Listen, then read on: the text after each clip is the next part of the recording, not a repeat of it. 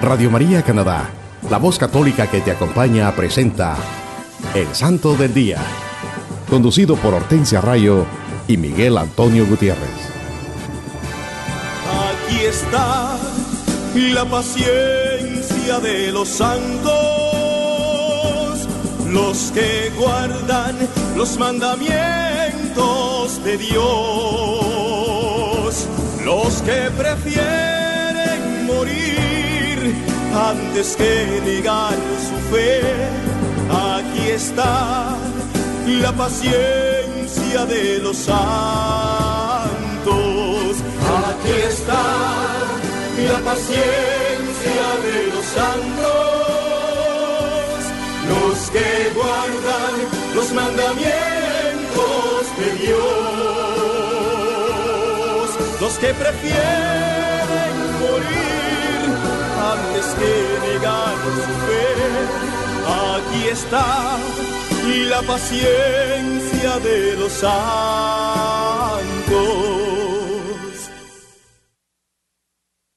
Hola hermano y hermana que nos estás escuchando.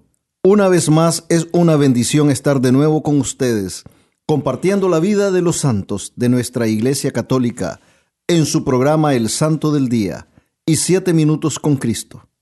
Les enviamos un cordial saludo desde Toronto a través de Radio María Canadá y los que nos escuchan en cualquier parte del mundo. También pueden ir a la internet y escribir radiomaria.ca diagonal SDD. Hoy les tenemos un programa lleno de bendiciones. Hablar de la vida de los santos es siempre una gran bendición. El gran ejemplo de amor que nos han legado los santos fortalece nuestra fe y nos motiva a seguir en el camino que nos conduce a Cristo Jesús. Al igual que los santos de nuestra Iglesia Católica, nosotros también tenemos que seguir el ejemplo de Jesús con su vida y sus enseñanzas. Este programa que están escuchando, mis queridos hermanos, es dedicado a San José, el puro, el casto esposo de la Virgen María y Padre adoptivo de nuestro Señor Jesucristo, y también el patrono de la Iglesia Universal.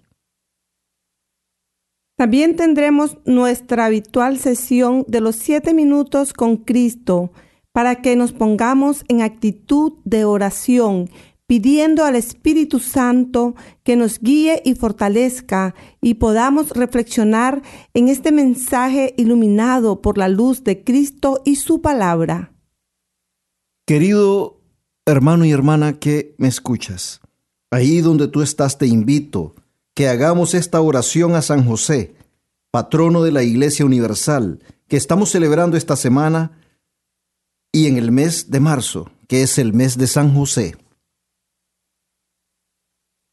Glorioso Patriarca San José, animado de una gran confianza en vuestro gran valor, a vos acudo para que seáis mi protector durante los días de mi destierro en este valle de lágrimas Vuestra altísima dignidad de Padre adoptivo de mi amado Jesús hace que nada se os niegue de cuanto pidáis en el cielo.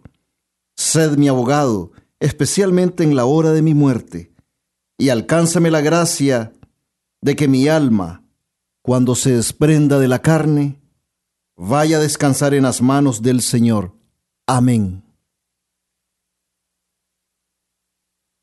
En este día los acompañamos Hortensia y Miguel. Les tenemos un programa, como les decíamos, lleno de bendiciones, muy interesante, en el cual les hablaremos de la vida e historia de los santos de nuestra iglesia que celebramos esta semana. San Cirilo de Jerusalén, San José, castísimo esposo de la Virgen María y patrono de la Iglesia Universal, San Wulfrán, San Juan Nepomuceno, San Nicolás de Fluid, Santa Lía, Santo Toribio de Mogrovejo, San José Oriol, Santa Catalina de Suecia y San Óscar Arnulfo Romero. Sí, el 18 de marzo los católicos celebramos a San Cirilo de Jerusalén, obispo y doctor de la iglesia. Él nació en las cercanías de Jerusalén hacia el año 315. Se propuso conocer la filosofía pagana y las de los padres de la iglesia, pero sobre todo conocer las sagradas escrituras. Fue ordenado sacerdote por Máximo, obispo de Jerusalén, alrededor del año 345.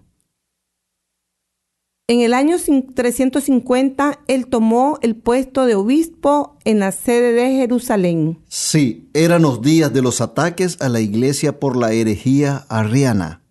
Ya lo decíamos, los arrianos eran aquellos seguidores de Arrio que ellos negaban la divinidad de nuestro Señor Jesucristo. Entonces, en ese tiempo, surgió una diferencia entre él y Acacio, el obispo arriano de Cesarea, que quería tener jurisdicción sobre la iglesia de Jerusalén. San Cirilo se opuso vehementemente y se tuvo que ir a buscar refugio a Tarso por un tiempo. Julián estaba en el trono y se dice que quería poner fin a la vida de San Cirilo, pero murió en su expedición a Persia. Lo volvieron a expulsar de Jerusalén cuando el emperador Ariano Valente lo obligó a marcharse, pero volvió cuando tomó el trono Graciano en el año 381. Participó en el Concilio General de Constantinopla y aceptó formalmente el credo de Nicia completo. Murió en el año 386. San Cirilo sufrió muchos ataques de parte de los arrianos y sufrió mucha persecución. Su vida fue marcada de muchas angustias y sufrimientos por su apego a la verdadera doctrina de la Iglesia Católica. Pero fue un santo que se apegó a la fe, a los verdaderos principios de la doctrina de la Iglesia y perseveró. Por eso lo recordamos todos los 18 de marzo. Sí, el 19 de marzo celebramos al patrono de la Iglesia Universal, mm, San José, patrono de nuestra iglesia. Así que estamos de fiesta todos los católicos el 19 de marzo. Él era el esposo de la Santísima Virgen María y el padre adoptivo de nuestro Señor Jesucristo. Él es conocido como el hombre justo, puro, casto, obediente del Nuevo Testamento. También se le llama, hermanos, el protector de la iglesia y amparo de las familias. Cuando vemos cómo este humilde carpintero de Nazaret, que entre todos los hombres de este mundo fue el que Dios escogió para ser esposo y protector de la Virgen, Madre de Jesucristo, Dios encarnado, a su fiel y amoroso cuidado se le encargó la niñez y la juventud del Redentor del mundo. Después de la Madre de Dios, se dice que no ha habido ningún hijo de hombre tan lleno de virtudes naturales y sobrenaturales como lo fue San José. Hortensia, por favor, ¿puedes mencionar algunas de las grandes cualidades que podemos ver en San José? Claro que sí, Miguel. Fíjate que es una bendición hablar de sus cualidades y de las que podemos aprender a imitarlas. Porque San José podemos notar su pureza de corazón, una castidad de vida, su gran humildad, paciencia, la entereza, la amabilidad y hombría de carácter. San José se nos revela como el modelo del verdadero cristiano. San José era un hombre muy pobre y humilde en posesiones y honores de este mundo. Pero sí, era bien rico en gracia y méritos y eminente ante Dios, en nobleza y belleza de santidad.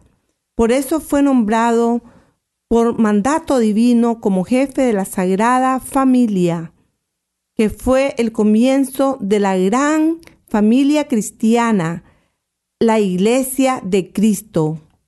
Es por eso que el Papa Pío IX, el 8 de diciembre de 1870, proclamó solemnemente el Padre adoptivo de Jesús como el patrono de la Iglesia Universal y desde entonces se ha celebrado a San José el 19 de marzo como una gran celebración de la Iglesia Católica.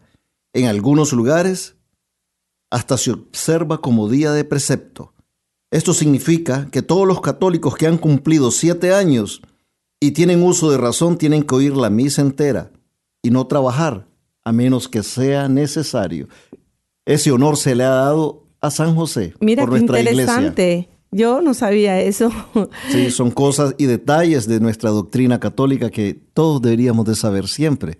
Pero bueno, para eso están estos programas, para que podamos aprender más de nuestra fe católica, de, de nuestra iglesia católica. Sí, San José desde el cielo, San José cuida y protege la iglesia militante y nadie que acuda a él en una necesidad llamará en vano. Dicen que Él siempre es un buen intercedor. Es el modelo de una vida cristiana que realmente debemos imitar y es llamado también patrono de una muerte feliz. El patronato de San José se extiende sobre el cuerpo místico de Cristo, sobre la familia cristiana, la escuela cristiana y todas las personas en sus necesidades apelan a su caridad y poderosa intercesión, especialmente en la hora de la muerte, porque al igual que San José, que fue atendido amorosamente por su hijo adoptivo Jesús y su esposa, la Santísima Virgen María, nosotros le podemos confiar que obtenga para nosotros la misericordia de Dios y la gracia de una muerte en paz y santidad. Mira qué interesante invocar a San José a la hora de su agonía. Eh, eh, es bien importante. Eh, es bueno siempre tener esa devoción a San José, porque dice que cuando tenemos la devoción a San José y, y nosotros le pedimos que sea nuestro intercesor, podemos tener esa gracia de una muerte feliz, que significa morir en paz, morir tranquilo, morir no, no, no tener esas, esas agonías que a veces, muchas veces tenemos. Él nos da esa gracia de morir feliz y en paz. Eso es una bendición. El numeral 1014 del Catecismo de la Iglesia Católica nos dice, la Iglesia nos anima a prepararnos para la hora de nuestra muerte, a pedir a la Madre de Dios que interceda por nosotros en la hora de nuestra muerte y a confiarnos a San José, patrono de la buena muerte. La intercesión de San José es muy poderosa. Nos dice Santa Teresa de Jesús en el libro de su vida. Escuchen bien, hermanos, lo que decía nuestra Santa Teresa de Jesús. Tomé por abogado al glorioso San José y encomendé mucho a él. Y en otra parte de este libro que la Santa Doctora de la Iglesia escribió, también nos dice, no me acuerdo hasta ahora haberle suplicado cosa que le haya dejado de hacer. Es cosa que espanta las grandes mercedes que me ha hecho Dios por medio de este bienaventurado santo, de los peligros que me ha librado, así como de cuerpo como de alma. Y agrega todavía más, Solo pido, por amor de Dios, que lo pruebe quien no me creyere, y verá por experiencia el gran bien que es encomendarse a este glorioso patriarca y tenerle devoción. Ahí nos damos cuenta que Santa Teresa de Jesús era gran devota de San José. Es algo que, que nos debe de dar a nosotros esa confianza para que podamos pedir la intercesión de San José en todas las necesidades de nuestras vidas, para que podamos nosotros también recibir esas bendiciones en nuestra familia, siendo San José el protector de la Sagrada Familia, es también protector de todas las familias del mundo. Acordémonos, hermanos, que nuestra Iglesia Católica está basada en el amor de las familias. Y entonces somos una gran familia compuesta, como decía Papa Francisco, de muchas familias más pequeñas. Eso somos nosotros, el cuerpo místico de Cristo. Y tenemos a San José como patrono. Así que hermanos, venerémosle y tengámosles mucha confianza su intercesión. Así es, Miguel. A San Wolfram lo celebramos el 20 de marzo. Él fue un obispo. Su padre fue un oficial del rey Dagoberto. San Wolfram pasó varios años en la corte del rey Clotario III, practicando la virtud a pesar de las tentaciones del mundo. En el año 682 fue elegido y consagrado como arzobispo de Sens y gobernó esta diócesis por dos años y medio. Fue a Frisia como misionero y convirtió y bautizó a muchos idólatras. Después se retiró a Fontenelle para prepararse para su muerte, que ocurrió en el año 720.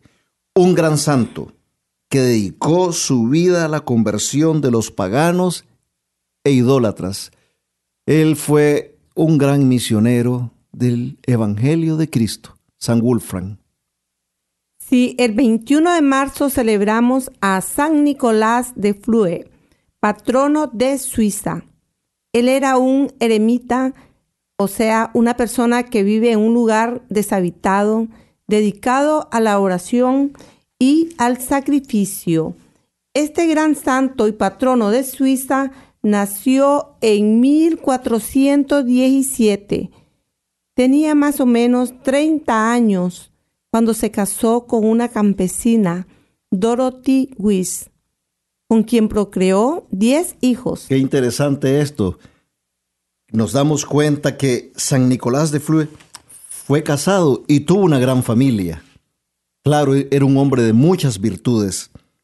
Fue un campesino hábil, líder militar, miembro de la asamblea de su ciudad, consejero, juez y persona de íntegra moralidad. También él llevó una vida de oración bien contemplativa, Miguel, y hacía, dicen que hacía unos ayunos bien rigurosos, y pero después de 20 años de casado, recibió el llamado de Dios y abandonó el mundo y su familia y se convirtió en ermitaño. Imagínate, Miguel. Sí, después de tener su familia, dejó todo para seguir a Cristo. Es eso, hermanos, que debemos estar preparados siempre para ese llamado que Cristo nos hace. Imagínate, con 10 hijos. Con 10 hijos, sí, claro. Y dice que con el consentimiento de su esposa se estableció en una ermita muy cerca de donde fue su hogar. Allí vivió por 19 años sin alimentos ni agua, solo tomando la Eucaristía. Imagínate, 19 años sin alimentos ni agua. Imagínense ustedes, hermanos.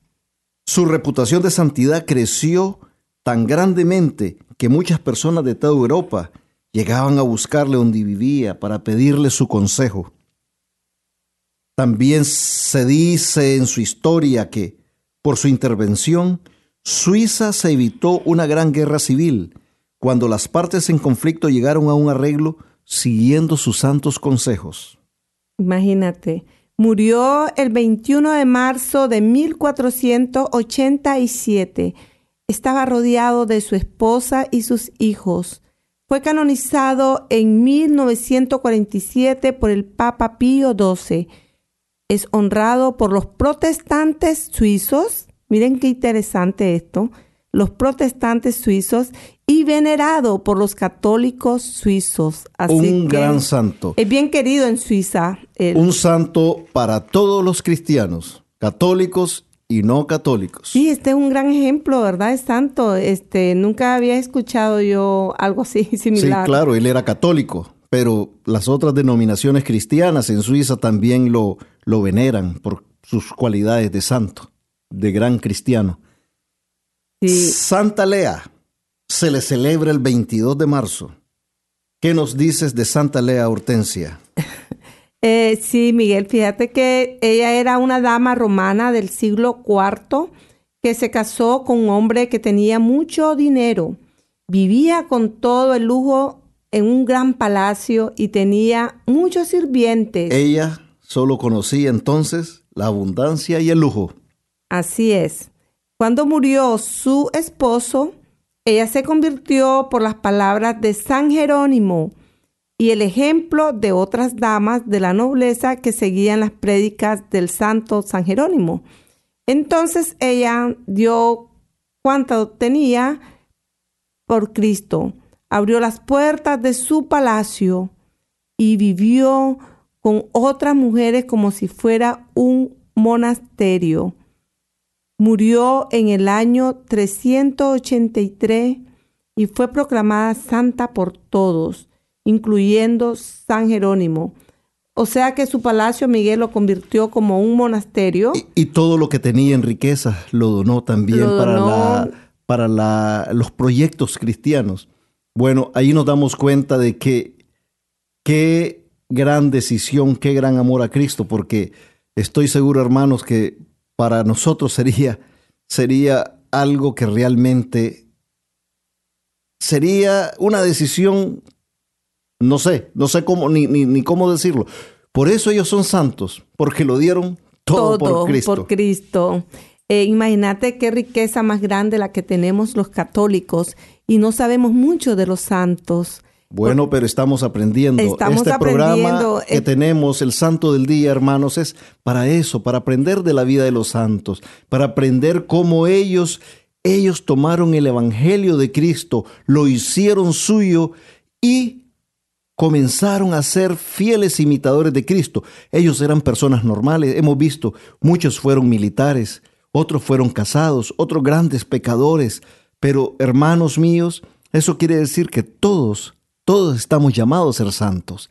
Todos tenemos esa opción que nos da el Señor de ser santos. El 23 de marzo se celebra a otro gran santo, Santo Toribio de Mogrovejo, que nació en 1538 en Mallorca, España. Llegó a ser profesor de leyes en la Universidad de Salamanca y fue nombrado presidente de la Corte de la Inquisición en Granada. En 1581, siendo todavía laico, fue nombrado para la, sede de Lima, Perú, puesto muy difícil tanto en lo religioso como por la situación geográfica. Tenía que dejar España e ir a evangelizar a la Nueva América. Durante los primeros 25 años este santo varón se agotó a sí mismo al servicio de su rebaño Anduvo a pie, exponiéndose a los duros climas, a los animales salvajes, a las enfermedades tropicales y otros peligros.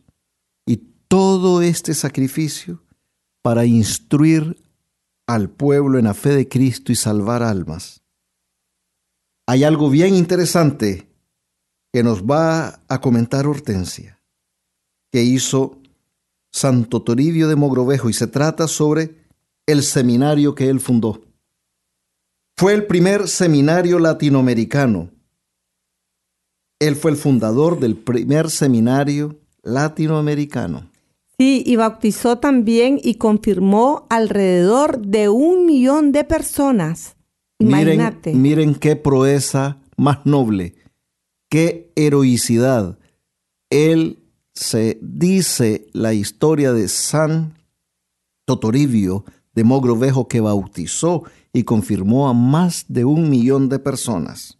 Aprendió los dialectos locales y asoció a San Francisco Solano y se puso a todos los maltratos en contra de los nativos. Fue un gran defensor, de los nativos, porque bueno, todos sabemos en muchas cosas que sucedieron en aquel tiempo, pero él defendió a los nativos. Sí, él era un gran, era muy generoso con los pobres y los más débiles. Él siempre estaba protegiendo a todos los menos, eh, eh, ¿cómo se dice? Menos eh, privilegiados. privilegiados, sí. hacía muchas caridades, Miguel. Y dicen que eso hizo amistad y confirmó a Santa Rosa de Lima. Otra gran bendición. Mire cómo, la confirmó. cómo Santo Toribio se, se asoció con un gran santo como San Francisco Solano y también tuvo ese nexo de su vida con Santa Rosa de Lima, otra gran santa. Y la confirma a ella, imagínate que... Sí, en 1606 murió y fue canonizado en 1726 por el Papa Benedicto XIII. Sí, también el 23 de marzo, Miguel, tenemos a San José Oriol. Nació en Barcelona, España. Estudió en la Universidad de Barcelona y recibió un doctorado en teología y fue ordenado. Practicó una gran austeridad, viviendo solamente de pan y agua durante los últimos 26 años de su vida. Qué sacrificios los que hizo San José Oriol. Esa, esa penitencia, ese sacrificio de solo vivir de pan y agua por 26 años, los últimos años de su vida. Y fíjate que hizo un peregrinaje a pies caminando a Roma en el año 1686. Él era muy buscado como confesor. Él fue muy venerado por sus consejos espirituales, así como por sus dones de profecía y milagros, y murió el año el 23 de marzo de 1702 y fue canonizado en 1910 por San Pío X. Un gran santo, San José Oriol también, ejemplo de, sacrificio, de oración, de penitencia. Eso, eso nos dice a nosotros que todas esas prácticas espirituales de los santos las debemos también nosotros, tal vez no tomar tan drásticamente como ellos, porque hay que tener esa preparación, esa formación primero, pero sí ellos con su ejemplo nos dicen qué es lo que debemos hacer nosotros para alcanzar la gracia. Así es. Santa Catalina de Suecia es celebrada el 24 de marzo. Era hija de un príncipe sueco y Santa Brígida. Santa Brígida era la mamá de Santa Catalina de Suecia. Miren, una santa madre de otra santa. Una historia muy interesante. Ella es invocada contra los abortos. Sí, se educó bajo la dirección de una abadesa. Al cumplir los 13 años de edad, la dieron a sus padres en matrimonio a un joven alemán que era muy virtuoso. Pero la santa, con sus oraciones y sus palabras, convenció a su papá, a su esposo, a unírsele en un voto de castidad por amor a Dios. Ellos, ellos, se alentaban entre sí con mortificaciones, Santa Catalina y su esposo se alentaban con mortificaciones, oraciones y obras de caridad. Pero imagínate qué bonito, Miguel, de cómo su esposo le aceptó esa castidad a ella también, ¿verdad? Bueno, ya tú lo dijiste que dice que él era un joven muy virtuoso. Entonces, por esa razón, él accedió a, lo que ella le propuso. Eh, sí, imagínate. Y los dos vivieron en esa castidad. Sí, también ellos hicieron un peregrinaje a Roma en 1349 con su madre Santa Brígida. Impulsada por, por la devoción a la pasión de Cristo y a las reliquias de los mártires romanos, Santa Brígida, su madre, murió en 1373 y Santa Catalina de Suecia se llevó el cuerpo de su madre a Suecia. Una gran santa, Santa Catalina de Suecia, que nos da ese ejemplo que todos podemos, si nos proponemos, e invocamos el nombre de nuestro Señor Jesucristo, podemos hacer ese voto de castidad. Ese es un ejemplo. Ahora, recientemente en nuestra iglesia estamos viendo muchos jóvenes como ellos hacen ese voto de castidad. Y es algo muy interesante porque es una manera de glorificar, glorificar a Cristo. A Cristo. Es una manera de hacer ese, e, es un sacrificio y es una glorificación a nuestro Señor Jesucristo. Sí, fíjate que yo he escuchado también que en Latinoamérica se está dando, estaba escuchando incluso una sobrina mía de, de 15 años me estaba comentando y, este y le dije yo que qué lindo que están haciendo en las iglesias allá en, Latinoamérica. Está bien que la iglesia está fomentando está eso fomentando la castidad. nosotros sabemos cómo está el mundo en, en, estos días, cómo la juventud está siendo eh, llevada por mal camino con todo esto que, de la internet, con toda las, eh, eh, la, educación que está sucediendo en, muchas escuelas. Y entonces eh, están completamente distrayendo y confundiendo a muchos jóvenes. Entonces, esto que, que está pasando en nuestra iglesia, que los jóvenes toman ese voto de castidad, es algo muy, muy bueno. Es algo muy bueno que le agrada al Señor. Y podemos ver cómo Santa Catalina de Suecia es un ejemplo de castidad. Qué lindo, ¿verdad, Miguel? Este, la madre y la hija santas. Eso es impresionante. Una bendición.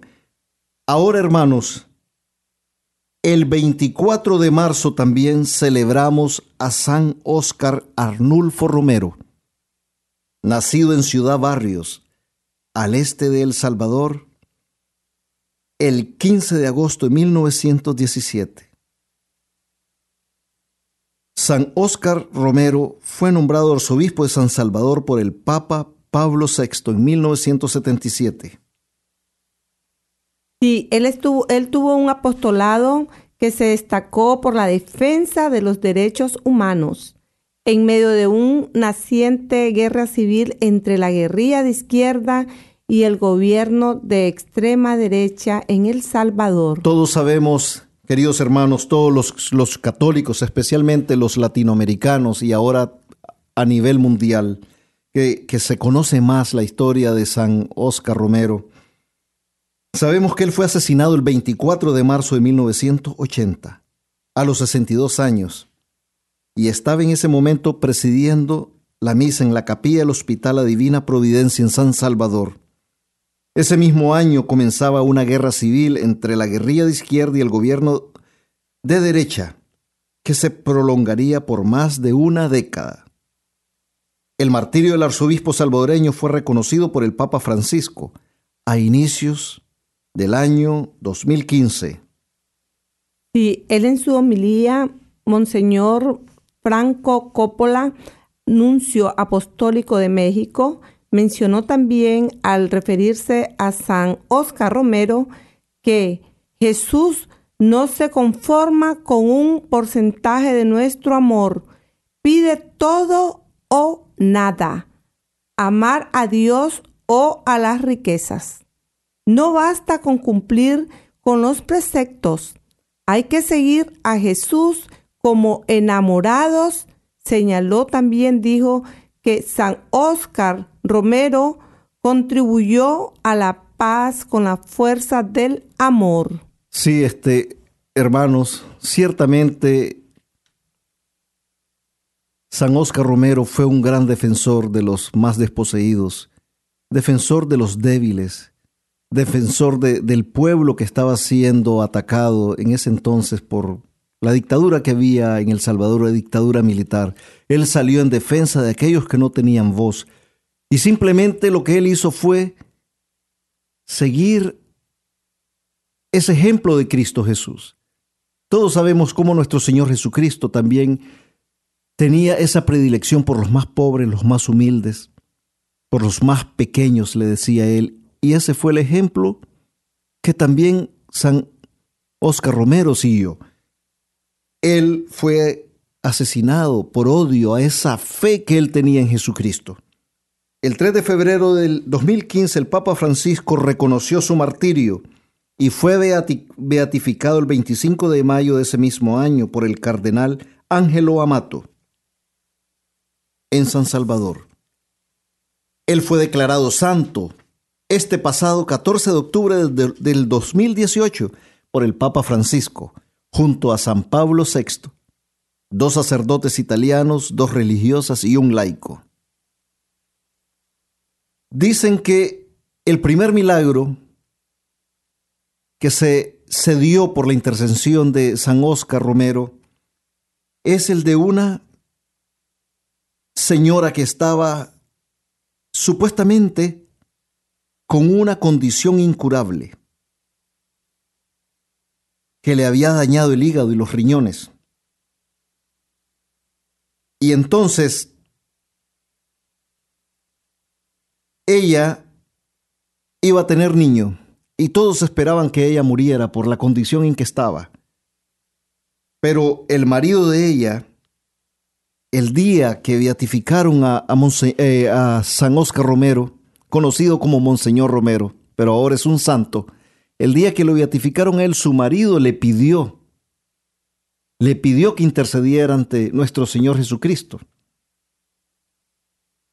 ¿Y qué pasa?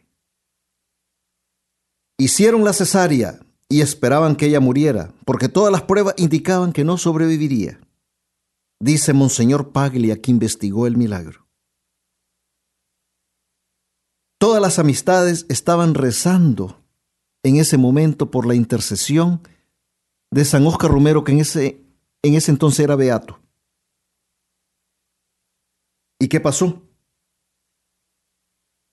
La señora le han hecho todos los exámenes, otra vez, y no tenía nada, y comenzó a recuperarse inmediatamente. ¡Qué bendición!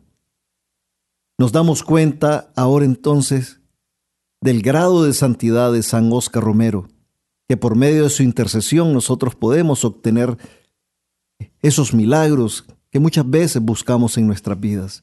Un gran santo, un gran ejemplo.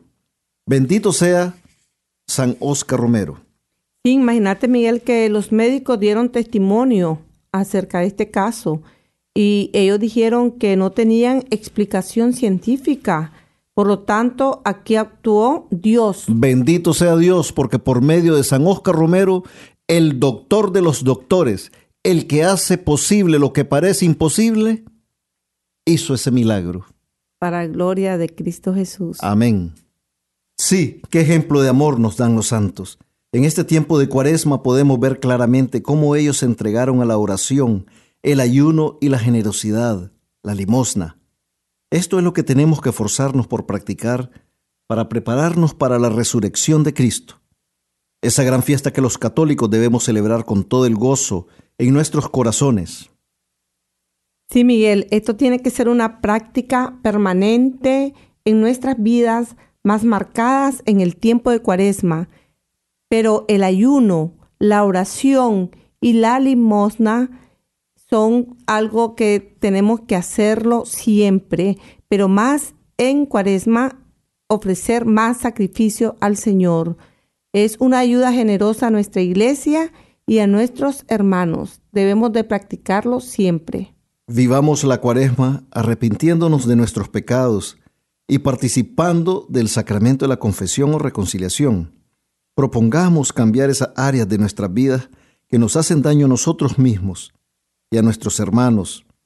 Hagamos sacrificios ofreciéndole a Dios algo que es difícil para nosotros hacer. Sacrificio viene del latín sacrum facere, que significa hacer algo sagrado por amor a Dios. Por ejemplo, tenemos que ser amables con aquellas personas que no lo son con nosotros, ya sea un compañero de trabajo, un vecino que no nos simpatiza. Este es un tiempo de perdón, de reconciliación fraterna. Apartemos de nuestros corazones el odio, la envidia, el rencor, los resentimientos, los celos y todo aquello que Dios no quiere en nuestros corazones, en nuestras vidas.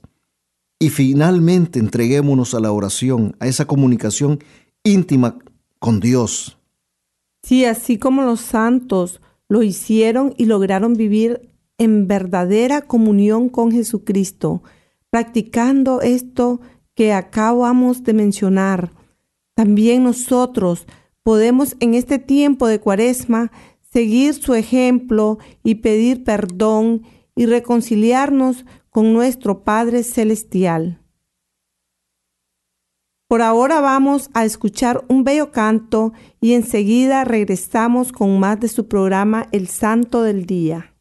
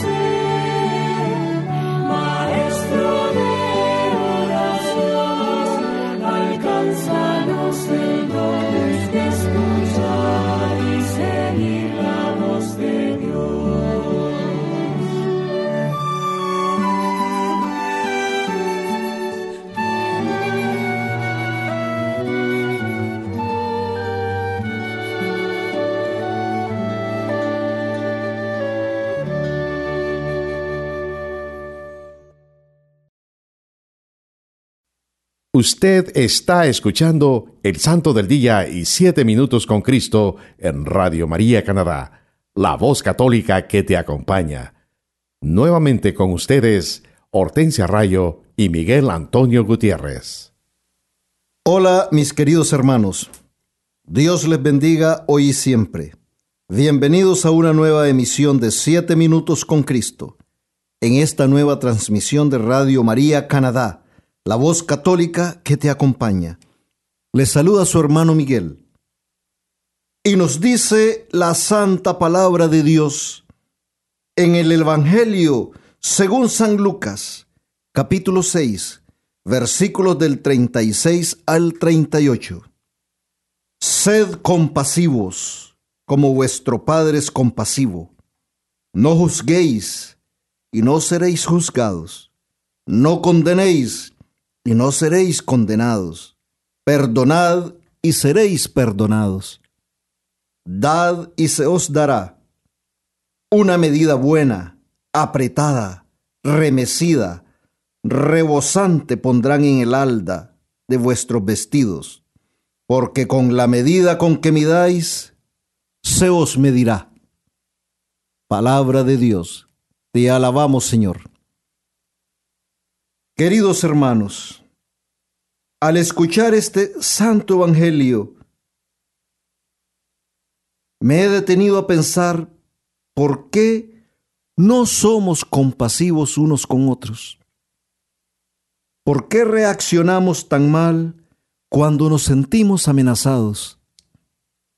¿Por qué tantas veces actuamos defensivamente?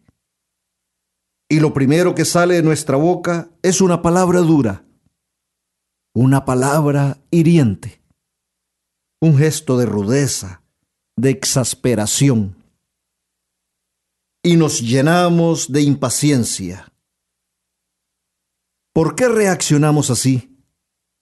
Lo primero que nos viene a la mente es hacer un juicio de nuestro hermano, de nuestro prójimo, e inmediatamente nosotros juzgamos y hacemos la condena y damos el veredicto, que muchas veces es, ya no vuelvo a hablarle a esa persona. Esa persona no sirve para este ministerio. Esa persona no tiene la espiritualidad suficiente para este grupo. Este nunca va a cambiar. Esta persona nunca se va a salir de ese vicio o de esa mala situación, de esa mala vida.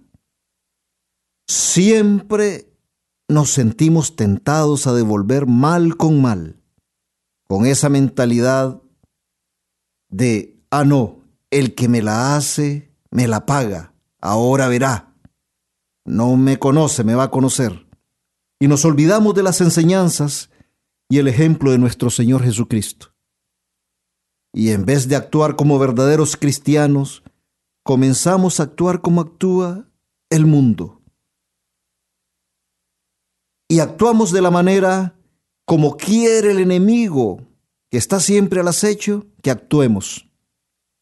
Y por eso es que hay tanta tristeza, tanto dolor, tanta soledad, tantas vidas destruidas. Porque actuamos dejándonos llevar por nuestras pasiones e impulsos, y no como Cristo nos enseña. Nuestra naturaleza humana, que es frágil, que es débil, nos hace actuar de esa manera, nos hace pensar de esa manera. Y así herimos, dañamos, entristecemos a todas aquellas personas que están a nuestro alrededor.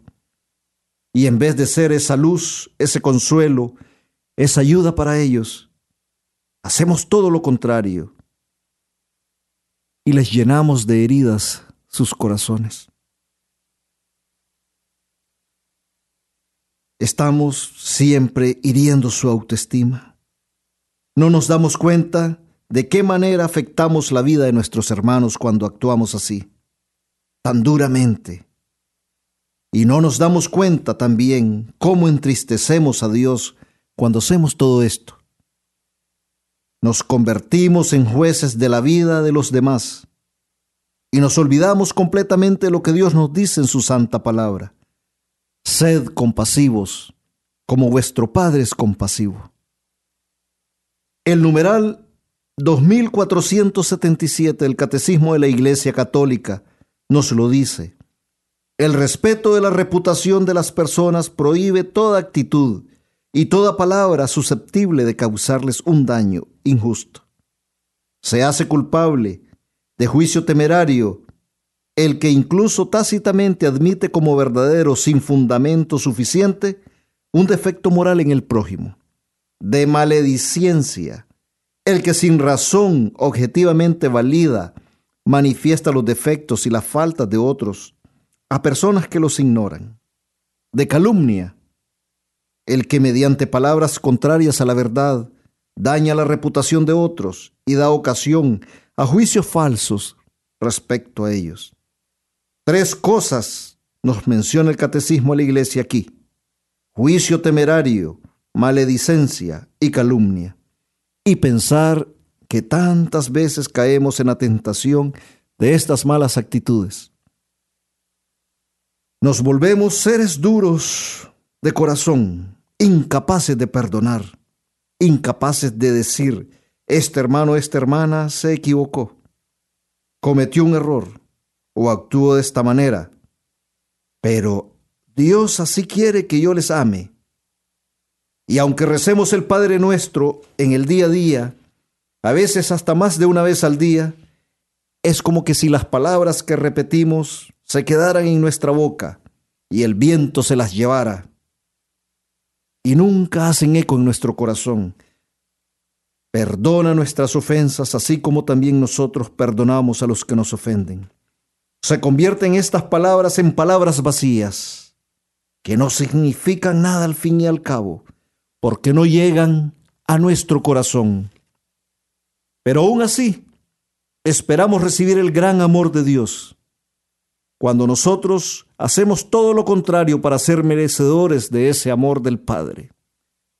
Cuando nosotros ponemos nuestras vidas en las manos de Dios y hacemos que Jesús sea el centro de nuestras vidas, y nos dejamos guiar y usar por el Santo Espíritu de Dios, es cuando vamos a recibir la recompensa que el Padre tiene preparada para nosotros. Él lo dice en su Santo Evangelio, dad y se os dará. Demos nuestro amor, nuestro tiempo, seamos generosos con nuestros hermanos, con nuestras palabras, con nuestros gestos, en sus necesidades, no nos cuesta nada dar una sonrisa, hacer un gesto amable, dar esa ayuda que el hermano no espera. Amemos a los que no nos aman. Ayudemos a los que nos a los que no tienen con qué devolver el mismo gesto o favor. Seamos amables con los que no lo son con nosotros. Practiquemos lo que el Maestro nos enseña con el ejemplo de su vida y sus enseñanzas. Nos lo dice Jesucristo en su santa palabra. Con la medida que midáis, se os medirá. Tratemos a nuestros hermanos como también nosotros esperamos que nos traten. Esto es conocido como la regla de oro. Lo dice el Santo Evangelio según San Mateo capítulo 7, versículo 12.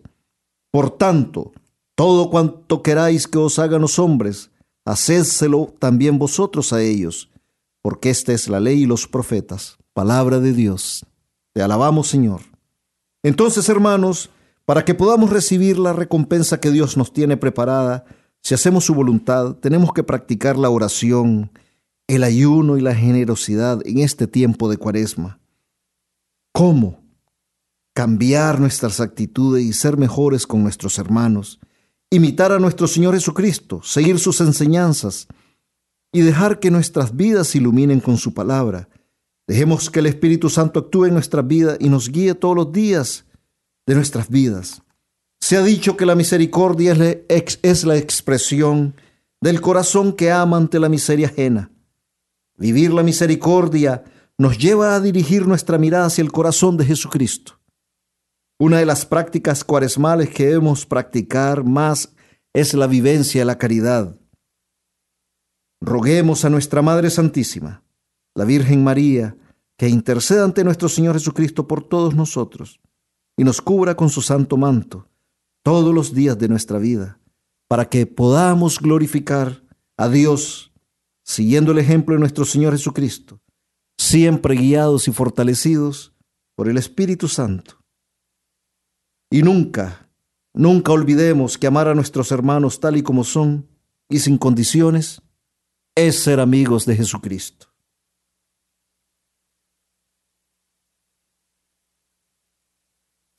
Llegamos al final de nuestro programa por hoy. Muchas gracias por acompañarnos y recuerden seguir en sintonía entre todos los programas de nuestra emisora Radio María Canadá. La voz católica que te acompaña. Que Dios les bendiga.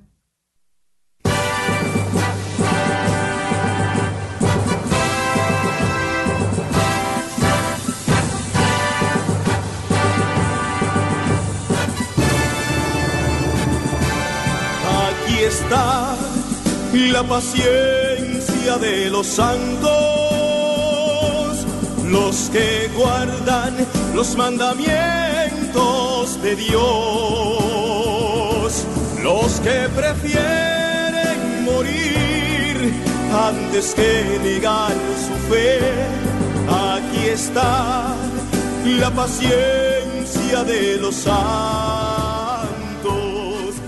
Usted escuchó El Santo del Día y Siete Minutos con Cristo, conducido por Hortensia Rayo y Miguel Antonio Gutiérrez, en Radio María Canadá, la voz católica que te acompaña. los que prefieren morir antes que negar su fe. Aquí está la paciencia de los santos.